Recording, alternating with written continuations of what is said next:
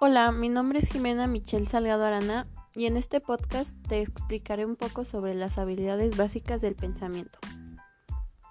Bien, ¿qué son las habilidades básicas del pensamiento? Son aquellas habilidades de pensamiento que sirven para sobrevivir en el mundo cotidiano, tienen una función social y visto de esta manera es importante que el estudiante no las haga a un lado las habilidades básicas del pensamiento se ven como un puente o trampolín para las habilidades analíticas, es decir, deben servir de apoyo para comenzar a precisar algunas cuestiones de las habilidades analíticas del pensamiento. ¿Qué es la observación? La observación es el proceso mental de fijar la atención en una persona, objeto, evento o situación a fin de identificar sus características cuando se es capaz de fijar la atención, entonces se pueden observar las características del objeto de observación. Este puede ser de distinta índole. Dichas características del objeto han de ser representadas mentalmente y archivadas de modo que sean útiles y recuperables en el momento que se desee. ¿Cuáles son sus momentos?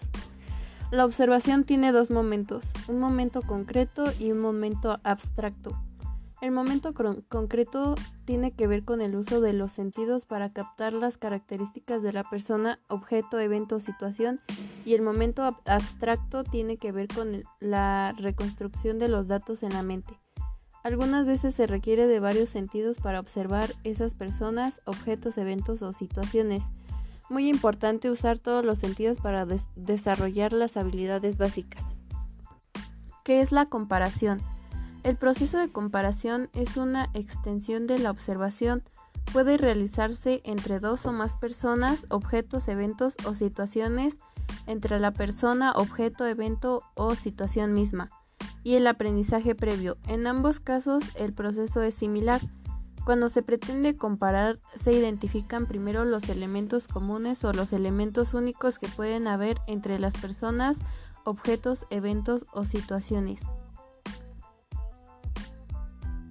¿Qué se hace para establecer diferencias? De, número 1. Definir el propósito de la comparación. Número 2. Establecer las variables. Número 3. Fijar la atención en las características relacionadas con las variables. Número 4. Identificar las diferencias. Número 5. Darse cuenta del proceso de comparación. ¿Qué se hace para establecer semejanzas? Definir el propósito de la comparación. Establecer las variables. Fijar la atención en características relacionadas con las variables. Identificar las semejanzas y darse cuenta del proceso de comparación. Relación. ¿Qué es la relación? El proceso de relación se da de una vez que se obtienen los datos, producto de la observación y de la comparación. La mente humana realiza abstracciones de esa información y establece nexos entre los datos, entre los informes, las experiencias previas y teorías. Establecer relaciones es conectar los resultados de la exploración vincular información y por lo tanto realizar una habilidad de pensamiento un poco más compleja que las anteriores. ¿Qué se hace para establecer relaciones? Definir el propósito de la relación, establecer las variables, fijar la atención en las características relacionadas con las variables, identificar las diferencias y semejanzas, identificar nexos entre lo comparado y establecer las relaciones y darse cuenta del proceso de relacionar. ¿Qué es la clasificación? El poder identificar semejanzas y diferencias constituye una habilidad previa requerida para comprender y aplicar el proceso de clasificación.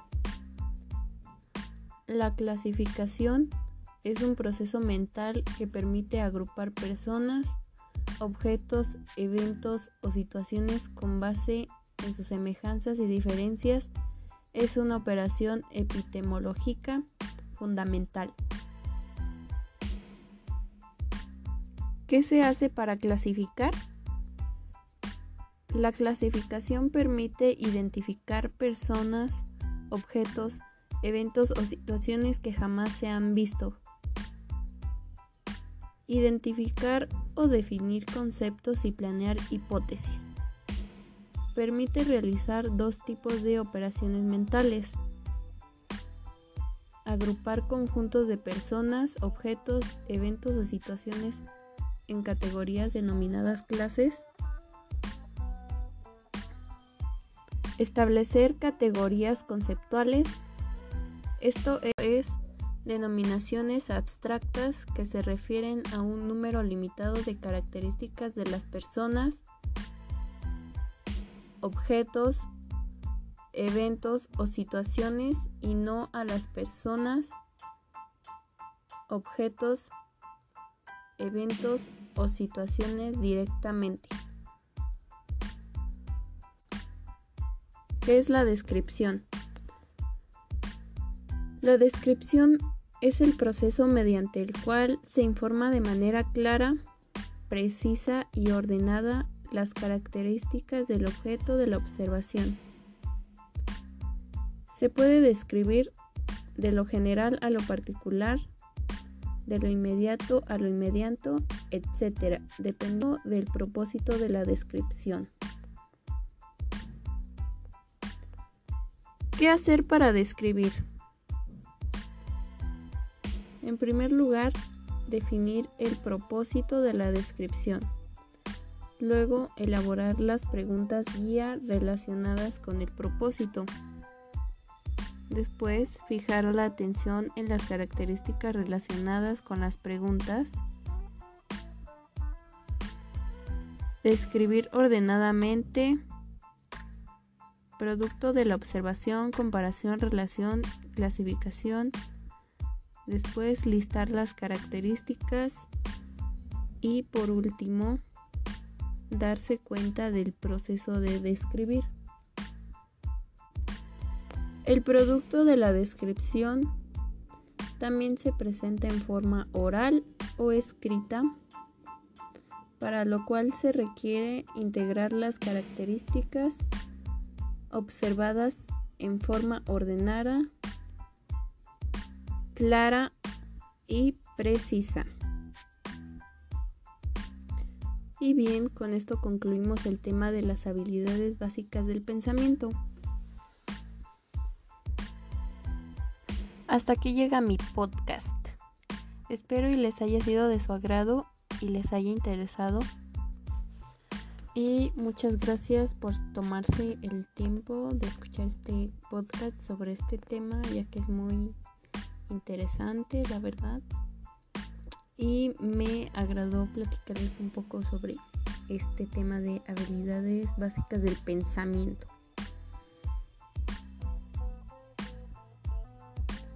Y en contexto de lo que trata es que el estudiante se dé cuenta que las utiliza de manera reflexiva y que al reconocerlas las use de manera contextualizada este proceso implica que adopten ciertas actitudes que favorecen su desarrollo, tales como apertura, disposición a la práctica, curiosidad, entre otras.